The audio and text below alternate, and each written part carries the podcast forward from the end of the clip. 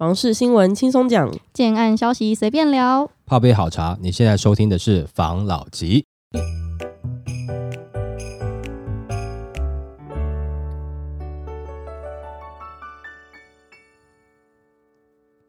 关心你的房事幸福，我是房老吉。我是大院子。我是茶汤会，嗨呀，这一集呢，我们要来紧急起老吉来开示一下，大家知道为什么吗？嗯，因为不是央行公布了这个新的消息，第二户现代七成，结果怎么样？投资客群组、代销群组、建商群组，通通都炸锅啦！哎呦，大家真的是都很紧张哦，而且不只是群主，因为我认识很多很多的专案朋友、房仲朋友，大家都知道嘛，做这个行业手上有个几户平常事嘛，说时迟那时快，Oh my god！他们现在非常的紧张，而且有一两个跟我比较好的，他们现在已经想平转了，我是在考虑要不要接啦。可能要接也是问我附近有没有朋友要住啦，大家知道的。嗯，不错不错不错，我跟你讲，因为这是几个小时前的消息嘛，对不对？没错哦，你们现在就紧急在补录这一波嘛，这一则就不是新闻，等于是上一则新闻的衍生嘛，跟大家讲一下，哎、对有这个消息哦。哎，现在的状况就是这样子，就是说，假设你现在如果说你正在交屋了，或是没多久你准备要交屋的，然后你刚好是第二户的。那这些地方圈中那些区域，简单讲可以说就是六都加一嘛，刚好都是属于热炒区嘛，在这些区域也蛮多的投资客哦，或自产客手上可能会有第二间、第三间。我们现在后面都先不要讲，先讲第二间好了，脸就绿一半了啊。你时间很短，突然出来，但如果你体质很好、很有钱，没有在怕了。但你体质不好的呢，你会不会紧张？紧张了嘛？所以在这些热炒区里面的准备要交屋哦，在这么短时间内，他是不是很紧张？因为他如果贷款贷不过怎么办？那建商就没收啦。那这时候他该怎么办呢？要拿出来卖了嘛？嗯卖高高，他也知道时间会赶不及嘛。该怎么办呢？那我就便宜一点卖嘛，你让我小赚一点呢、小赚。这时候自助客那个刀就不会对不对不会手下留情。没错，嗯这个就是你看啊、一个人的嗨呀，另外一个人的不哦。就 是听众听不懂在喊牙飞哦。大家如果想知道，可以去看那个 Uncle Roger，，Uncle Roger，OK，、最近他的节目让我觉得很好看啊、那是他口头禅啊、对不对嗯哦 s o r r y children 对。那我你记不记得在去年呃，应该算是前年年底还是去年年初忘记了，起码嗯这个应该很久了啦。我们那时候是不是讲说，等到自助客哈该进场的时候，我们会叫大家起床嘛？那时候你要睡，你先睡一下嘛，没对不对错，？OK，起床喽。真的该起床的时间到了哎、他们这一招真的是有够始料未及的，嗯，也不知道他们什么心态。他们在下班的时候才去发布了这个讯息，明天银行真的是会爆炸，明天要去银行办事的人千万明天不要去。对，我跟你讲哦，这一招哈、比内政部还有效，要不然就是他们两个套好招的，内政部做白脸，央行哈、做黑脸，这就是一个回马枪嘛。平均地权呢，我们哈、不溯及既往哈、因为哈、这样子哈、有点违宪，这样子不太好。伤及无辜，对不对？哈，我们要做好人嘛，你不要错毁坏我的形象，我还要选举啊。就央行说，啊，那我们就第二户最高最高，听好，最高七成，也就是说从七成往下扣了啦。那你有可能要多准备一层或是一层半，至少也要准备半层，多准备出来。如果你的交屋时间越接近，就是你在这个时间差不多要交屋了，那你报喽，你就嗨呀的。真的是会爆，而且我觉得刚才说那是回马枪嘛，我们不是平均地权条例公布的是不让大家转约嘛？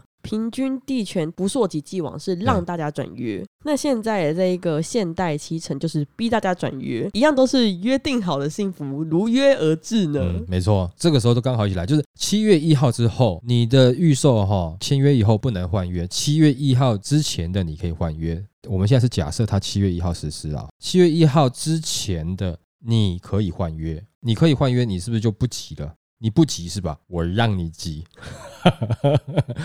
我们上一则是不是才讲过，它有可能食髓知味嘛？在这样的状况下，现在选情才刚开始啊，还没进到白热化阶段啊，会不会在这样的状况下，一级比一级更重拳？上一次到现在也才隔两三个月啊，央行在讲话，搞不好两三个月后再讲话，可能又是让你更痛的时候了吧？而且新闻不是说央行这次宣布不升息半吗？它不升息半嘛，它直接限贷，你往他这边期待很，猛。我往另外一边教训你。现在升息或者是要不要跟进升息，我反而觉得在选举的议题上好像没有这么的重。但是你升息的确会造成很多人不开心呐，没有错。更多的情绪是在那你们的居住正义的相关政策是什么？简单讲了，就是关于房子、不动产，你有什么相关的政策？这个每个人看法不一样。那既然这样子的话，千万不要说这完全没有任何一点点、一点点的政治力介入，完全是基于央行自己独立思考的考量哦。我不太相信，我觉得或多或少就有一点点的可能。就是聊天的时候有聊到，嘿，哎呀，假如我们第二户最高限贷到七成就好了，是不是呢？这只是我自己一个想法啦。啊，刚好大家在同一桌吃饭，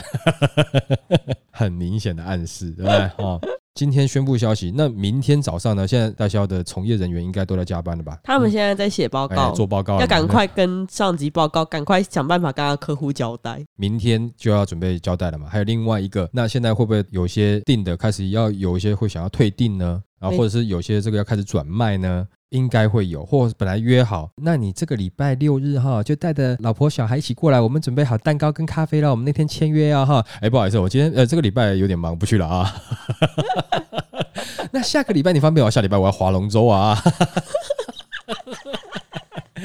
嘿呦嘿呦，这样划对不对？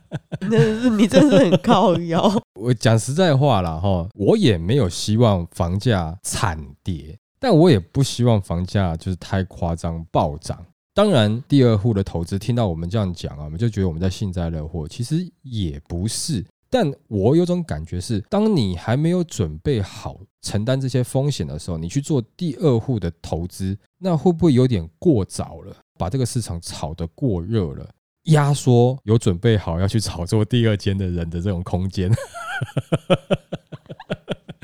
是啊？没有啦，反正简单讲，这个对我们的听众来讲，绝对是个利多啦。自助客，我们期待的抛售潮，当然可能还没有到很大量，我感觉对会有。会有一点哦，嗯对不对？哈，尤其刚刚上述的那几个，简称七都好了，这段时间被骂的最凶也是这个地方嘛。我们看看这一次有没有机会把它打回原形。可能有一些案子是有机会的哦。嗯，尤其是最近要准备交屋的案子，准备期真的太短太短了。嗯，非常有机会，明天你就可以上五九一嗯。等等的房市资讯网看看，对。或是你曾经去看过这个房子，你已经认识里面的这个不管专案还是就是销售人员，啊，你有他的电话，你可以赶快一个赖可以问他了，嗯。因为很有可能他手上就有几户需要他帮忙解决的。但是他们应该一般来讲都会先跟你讲说，我们以前的经验哈，可能有一些是做你原来第一间房子做增贷啦，这个银行的增贷，照理来讲是不能拿去投资房地产。但是大家有没有查这么严？我不知道，但是有没有人被查到追缴？听说有，但我也没有实际上手上的真的证据，所以我就跟你讲，我不知道。我要跟你讲是，这个东西是不允许的，怎么做我不知道。那有的人就看说，你信贷现在能贷多少？那信贷去补足那个，我相信这个时间你要么就是便宜卖了，要么你要追加成本了。那追加成本追不追得到？追得到，算你有点厉害，但你相对的，我相信你在未来你会想要转嫁到你下一手身上。那你下一手经过这一波，如果有下修的话，你觉得他会不会跟你追高？这个你要去思考一下。你能够 cover 过去，不代表每一个投资客都 cover 过去。啊，有的 cover 不过去的话，他抛售了，其他人就会拿到了，对价格就会回来。哎，而且这个又呼应到这礼拜前几则有个新闻，就是实价登录到底能不能在跌时筑跌呢？我们这次真的可以看一下喽。那个时候说，哎，因为太短了，或是坡度不够看不出来。这次可以看看喽。假设央行又讲说，不排除在未来继续降低第二户甚至第三户的贷款成数的话，我告诉你，这个抛售潮一定出来的又凶又急。但是他会不会这么做？不至于吧。但是他会不会绝对不这么做呢？好像你也没把握。没错？我们前阵不是在聊嘛，就是嗯平均地权条例通过七月一号即将正式实施，在这前面还是有一些投资客会入场，就是评估，然后去扫货，那些扫的真的是也要退一退。不是前段时间也要讲说什么去花东那边去、啊去扫货的哇，吗？花东那边要试出了啦，有人有兴趣可以去看。扫货没扫到，扫兴啊！真的扫兴，真的扫兴。所以赚钱适当就好了，真的适当，要衡量自己的啊、呃，应该是上礼拜、上上礼拜忘记了，有分享说，你不要学某些超级大咖去做那种危机入市，抱成这样的心态。嗯嗯杠杆开太大，但是你在危机入市的心态是你真的有刚需，你想要进去买，买到你要的房子，这样子的消息出来以后，对你没影响哎、但是如果你那时候想要学投资巨鳄，我说哦，在别人恐惧的时候，我要进去搜刮财富了，你这时候 如果这些人听我们频道，一定会被你气死，他会觉得你超级讨人厌，嘴巴超不是。，我跟你讲啊，自助客听了你，我知道你们也很高兴，但是某些投资客，你觉得我不是一边在讲笑话，心里在滴血吗？我搞不好痛苦啊，是不是？我搞不好是不是跟你们一样？我只是比较懂得自嘲而已，是不是？你怎么知道？但我相信自助客应该是比较高兴的啦。这个时间是有个机会可以去好好的拉拉筋啊，练练刀啊，真的真的 啊，好好砍一下嘛。要赶快出来了，时间要嗯快。后续有什么消息，可能明天、后天会有更多不同状况。如果我们有追上的话啦，当然我们会尽快的跟大家分享一下这个新闻后续衍生的一些消息跟一些市场的状况。当然了哈，避免误会了，还是讲一下。假设哈，因为它这个是限贷令嘛，基本上也就是说，你第一间房子是贷款清的自住，或是你贷款较清的，应该这一户是不限，不是在刚刚我们讲的这个当中啦。主要就针对你当时一次拿多间的投资客，同时贷款的人，第一间、第二间，你那时候算好好的，对不对哈？现在算错了。但对自住客没有影响，反而自住客这个时候真的要赶快出来多看房子了。不管是你在这个数字网站上面，你可以看到，可能有一些，然后或是说中介的店头会有一些，建商的预售屋里面也会有一些，不管是退掉的，或者是说建商可能因应这样的状况，有一些可能会去做一些让利的部分，不是只是优付方案，或者是说只是送送东西了。这个时候刚刚讲了嘛，自助客起床了，来去市场看看吧。没错对？我们刚才上述这些，你都去看看。祝你们在这个时间哦，好的时间点买到自己真命属于你的房子了。好了，来下一则。预算只有一千万，能在哪里买房？盘点北台湾新建案总价最低时区。根据资料统计，今年一月至五月底，北台湾各县市行政区新城屋、预售屋新建案平均每户总价，以开价计算，最低前十名依序为东山、罗东、三星、大溪、圆山、礁溪、五节、新丰、壮围、观音。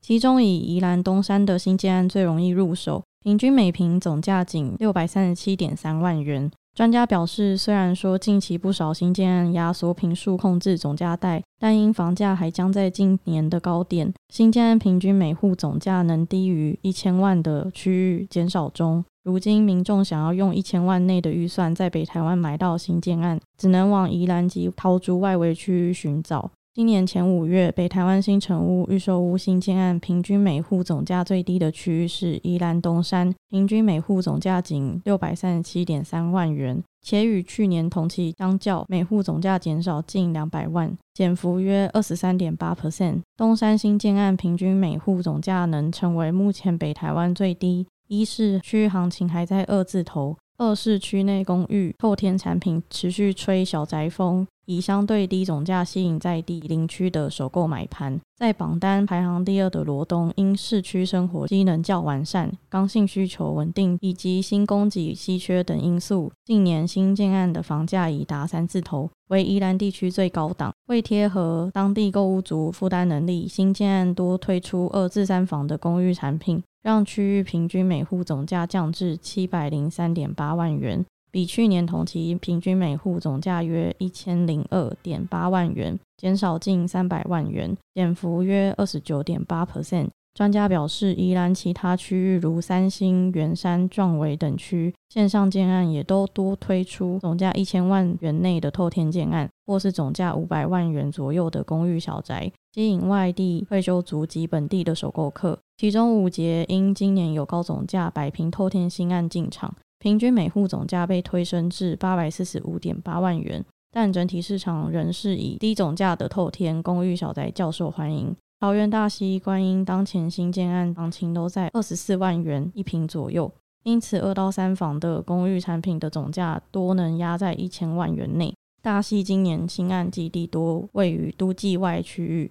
因此，目前区域平均每户总价仅约七百二十点四万元，较去年同期的一千零三十六万元大减约三成。观音新推案丰沛且产品多元，从正常规格的透天案到公寓小宅案都有。不过受青浦特区拉抬、草踏、从化等区域行情上涨，连带使观音今年平均每户总价来到九百八十七点四万元，较去年同期上涨两百三十四点万元，涨幅达三十一点一 percent。新竹的新丰因全区房价还在二字头。铁新推案多为电梯公寓，华夏成为今年新竹平均每户总价少数还在一千万元以内的区域。此区新建案的总价带也不宜规划过高，否则将打击房市主力客群如工业区就业人口的购物意愿。这个新闻啊，我北台湾的一个最低总价的地方比较多，都聚集在中央山脉的另外一边呐，宜兰跟罗东嘛。然后我就突然想到，前阵子我们不是有聊到一个新闻嘛，就是投资客去花莲大肆的采购、大肆的购买房子，不知道那一个投资客大肆过去的这个消息是不是真的，如新闻讲的那么夸张？宜兰跟罗东看起来也很有机会啊，但是我自己比较喜欢的还是大溪跟观音，因为我觉得他们发展性比较高一点。其实老实说啦，因为现在讲这些区域价格比较低，但跟我住的地方都没关系，所以我也只能看看而已啦。除非说你是自产之类的，外地要去投资自产了。如果说你对于那个区域没有地缘性哦，或是工作没有相对应的关系，你可能有这个一字头，跟你来讲可能关系也不大啦。只能看看，然后羡慕一下。啊，现在又不是短期炒作的市场，所以你如果你要看长期的话，你想要去投资的话，那你就必须要看看它的发展是怎么样。刚刚讲到几个地方，譬如说在宜兰东山跟罗东那个区域，价格。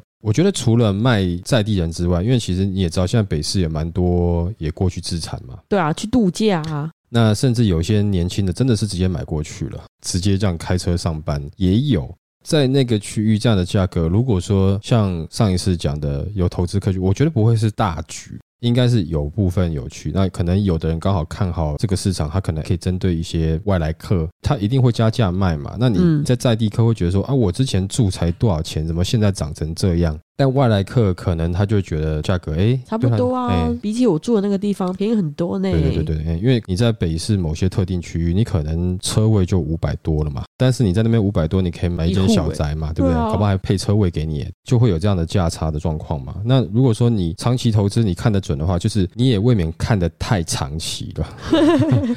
因为如果说它现在的房价还没有拉上去，就代表它跟其他区域比较起来，也许也会发展，但是还会稍微慢一点点。然后再是它里面有一些东西，它房价也是因为它去限制平数，让总价下来。假设你今天是拿来投资的，它涨上去，它到底有没有这么多的人要跟你接手来买？它是不是有其他的替代区域？嗯，因为你涨到这个价格，那我就不如买哪一边，你把人家推走了。基本上就不是做短期投资的时间了，但是如果说做长期投资，就看你的时间是抓多长，你的眼光看到哪里。那现在这个问题是有这些的总价比较低讲出来的，对大家有什么感觉吗？无感啊。但是你对于在地的区域客他的看法呢？你感觉是好像我现在是全台比较起来还有一千万总价内的区域，但你平数给我变少了啊！在地的区域客可能也是觉得，虽然它以全台均值来说是最低的，但在地区域客应该还是会觉得被贵到了，因为一定会啊就是涨了，因为你会拿来跟之前的比嘛，对不对？好，那刚刚上述讲的这几个地方，他在地有没有什么新的特殊工作机会进入呢？或是商城进入呢？或者是说园区设厂呢？或者是说新的捷运通车呢，对不对？那你其他的看起来好像都没有我们上述讲这些东西啊。就草道那边是有捷运经过嘛？那既然没有这些东西，它怎么上涨？它可能就是如果你未来开的够远的话，二十年后赌赌看。现在这样状况，在地人啊就觉得说，那这个上涨是怎么涨来的啊？被旁边推升来的，对，就被外地人涨来的嘛。对呀，就在地人就不舒服嘛。我原本这边住好好的，就你们这些人来乱一乱，然后有的你真的是爱这个城市，你住下也就算了啦。你没有啊，你就是来炒作一下，弄一弄，然后你就走了，然后留下涨起来的房价，我们在地人买单吗？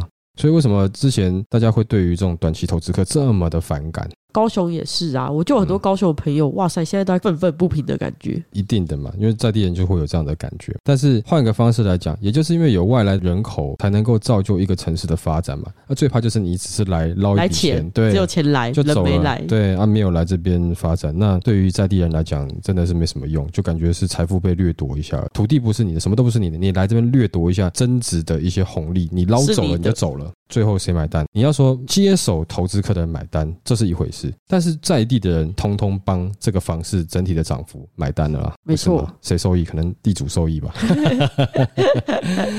OK，好了，来下一则。租金补贴恐成房价追涨推手，专家劝自住客把握出手的时机。行政院内政部营建署提供的租屋补助，七月三号即将正式上路，包含适用族群放宽至十八岁，被外界视为一大利多。但投资客帅过头却认为这是房价上涨的警示，可能会造成二零二三年下半年的房价追涨，更提醒自住客要做好心理准备，并且把握出手的时机。那帅过头，他在脸书上畅谈了房市的近况，坦言房市的走势令人忧心，还引述了国泰银行最新的市调结果，显示超过五成的人相信，二零二三年的下半年房价的涨幅将超过三趴，并强调这可真的是一个让人惊讶的数字啊！他表示，国人坚信房价会攀升，主要有几个因素。首先是营建成本攀升嘛，什么水泥、钢筋啊等等的价格都很高，加上未来每一季、每一年征收的这个碳费，预计营建业的成本再次上涨超过三成，以及圈工的问题一直都存在，对业者造成相当大的打击。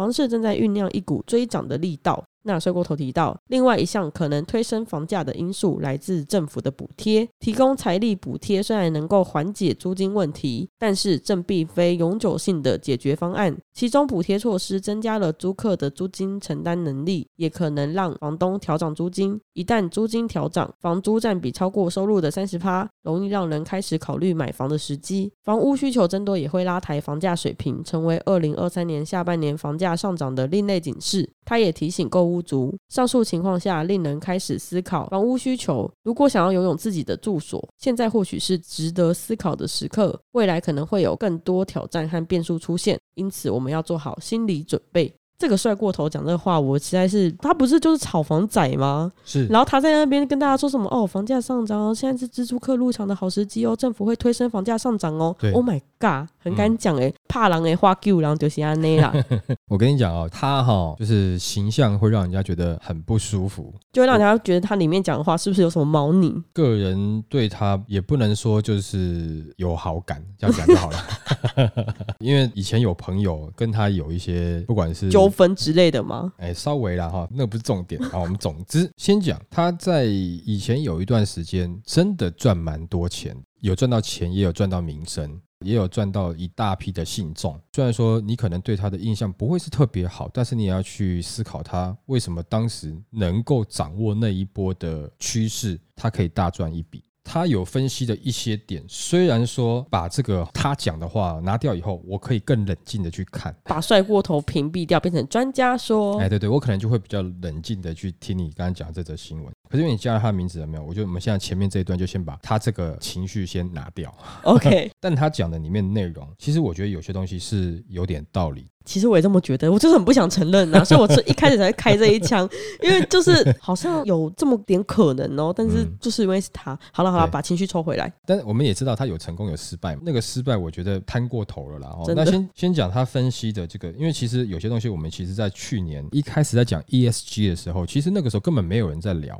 我也不确定是不是我们第一个讲的，但是我的确看到那个时候的一些相关的新闻讯息啦等等之类的，那时候还在谈一些什么闭锁期锁住了投资客的卖压、在房市，看不到这个议题，我就对这个东西是有那么一点点担心的，就是它对于房价可能会有一个推波助澜作用，因为嗯，你讲实在话，近邻排碳 ESG，哇，这个好高尚的名字哦。然后它会产生什么成本？嗯，在就随便你讲，你搭上一个高大上的议题以后，因为我们是讲到环保，嗯近零排碳嘛，为地球贡献一份心力，把这个台湾爱护好，留给我们未来的子孙嘛。全球什么暖化，就是议题太高大上了，是不是很容易造成一些奇怪的成本在房价上？就是我们之前有稍微提到的，但是我们最近也蛮常提的，因为我们从去年提之后，就陆陆续续偶尔就是会讲一下，但是现在看起来真的有越来越多专家也在提这件事情了。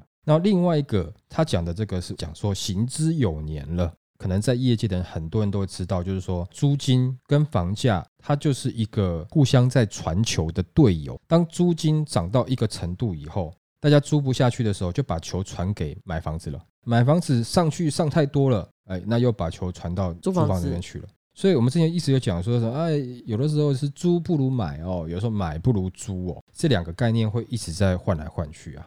他在讲的这个点哈、有没有可能呢？我自己是觉得，如果房价这一次政府没有狠狠的打，没有打给他很痛很痛，他刚刚讲的这东西是有可能很快就会看到。但如果说政府对于房市哦、炒房这些打得很重很痛，那可能短期你就会看到这样子的影响了。但如果下手真的是打得又重又痛，你时间拉长，你还是会看到这个的影响。这个它就是成本。再来就是这些东西，政府不管是刚才讲 ESG 或政府补贴，补贴的话，你觉得对于一个房东来讲，我房价已经这么高了，如果说你北市来讲啦，平均大概就是顶多两趴，那你的利息现在高于两趴了。那我是不是要从别的地方赚回来一下？这样子的话，你今天补贴，我不就刚好补上去？哎，刚好政府补贴帮了我，打平小赚一点点 没关系，OK，不就这样慢慢上去了吗？那你不要说北市，北市涨的话，其他地方也是跟着涨啊。大家房东的心态不是是为了照顾别人的小孩，让别人小孩有地方住啊，绝对不是这种心态，绝对是想说赚钱。，对，没有错。嗯，当然，有些人可能遇到了，比如说很正很辣的这种辣辣妹房客，他可能会心软。会吗？对对他会心软吗？有些人呢、有些地方会软。对对对对对，心软，你你，我们这个是哈呃，哎，大家听得懂就好哈，因为怕有小朋友在听。总之，他刚刚讲的这些状况，我觉得有可能会发生。当然，我相信也有人觉得不会，不可能。只是说我听起来，以我自己的经验跟感觉来讲，我觉得是有可能发生的。不知道我们的粉丝大家听了以后有什么感觉？当然也欢迎你们就去表达一下，因为这个有一点点是偏未来的事情。这两个点，他去推算未来的状况，大家对于他的看法，先把他那个人拿掉，人拿掉了，看看他讲这个内容，你有多少是觉得合理的，或是你觉得这个是完全是狗屁的，对不对？好，好不好？那我们今天就分享到这边喽。好，好，好，谢谢大家收听这一集的法郎老吉。拜。